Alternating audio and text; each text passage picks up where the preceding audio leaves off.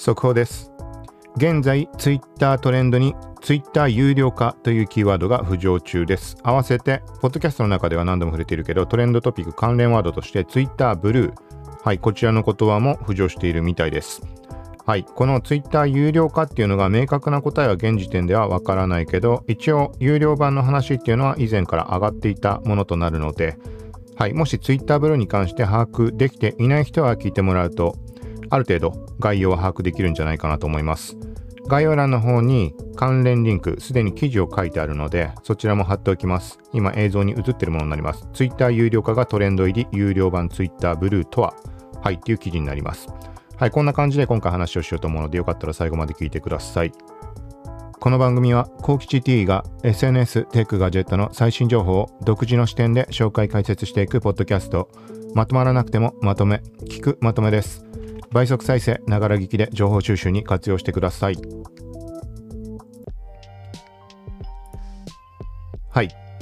本日、2022年4月26日19時現在、少し前何時から上がっていたかわかんないけど、1時間ぐらい前に見た時に Twitter 有料化っていう言葉がトレンドに上がっているのが目に入りました。はい。で、ざっとこの Twitter 有料化のそのタイムラインを見てみる限り、もともと Twitter ブルーっていうサブスクリプション、有料版の Twitter の構想っていうのは上がっているところを知らない人っていうのも多く目についたので、なので、まあ、Twitter ブルーを知っていた上で、それとは別に今回有料化の話が上がっているのかっていうふうに疑問な人もいれば、Twitter ブルーを知らないから、有料化イコール、あ、Twitter ブルーの件を、例えばググった時に目にした時、これが有料化の話なんじゃないかっていうふうに思ってしまっている人とかっていうのがいろいろこう混在しているみたいな状態で、まあ、なんて言うんだろうな。えっ、ー、と、そうだね。言ってみたら Twitter ブルーのことをもしそれが有料化っていうのを指してるんだとしたら、なんか誤った情報としてこう広がってしまっているみたいな状況もある感じになります。はい。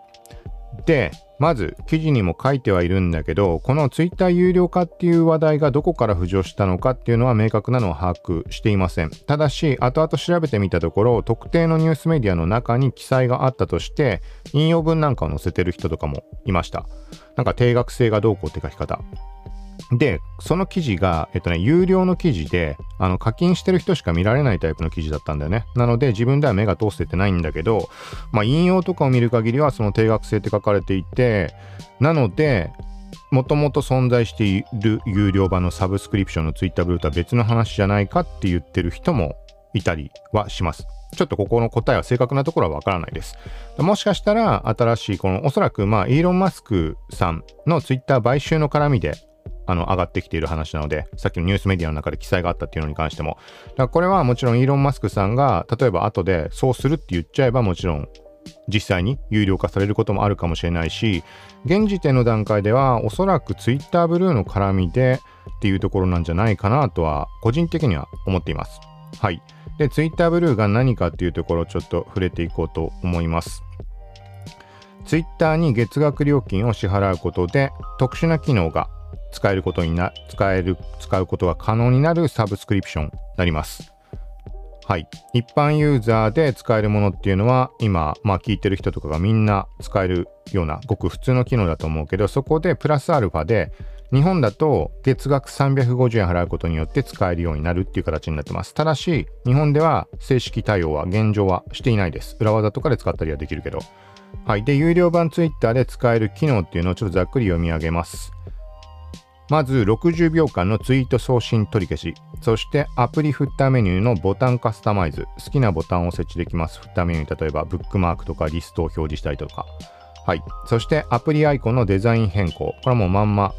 えっ、ー、と、ツイッターのアプリアイコン水色に鳥マークのやつがあるけど、あれのデザイン、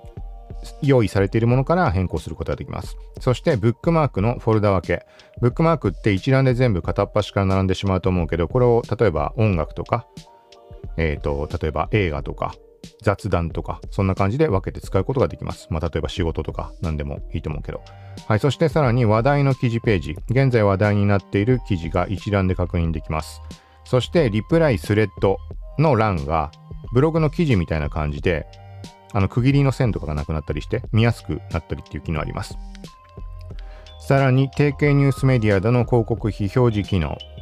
そしてアプリでのテーマカラー変更。ブラウザ版とかだとテーマカラーとかって変えられると思うけど、あんな感じで変えられます。そして試験機能として Twitter ブルーラボっていうものが存在していて、ここに現状は2点、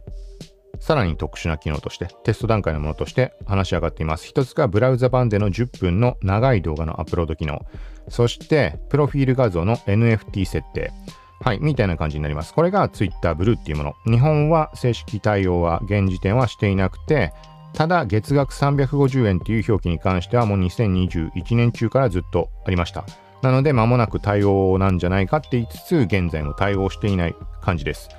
はい。で、ポッドキャストで触れたけど、先日、手持ちのアカウントでは使えるようになりました。使えるようになったというのは、普通に月額350円を支払って、実際に Twitter ブルー使えています。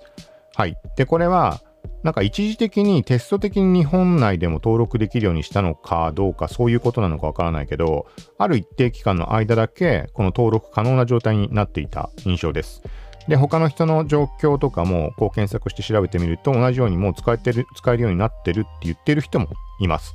で、対して裏技で登録する方法っていうのは VPN 使ったりだとか、iOS の App Store 自体のエリアを変更したりだとか、そんな感じでできるって話もあります。ただそれとは全く別にごくごく普通にそういうのを変更かけなくても使えるようになってる人も一部いる印象です。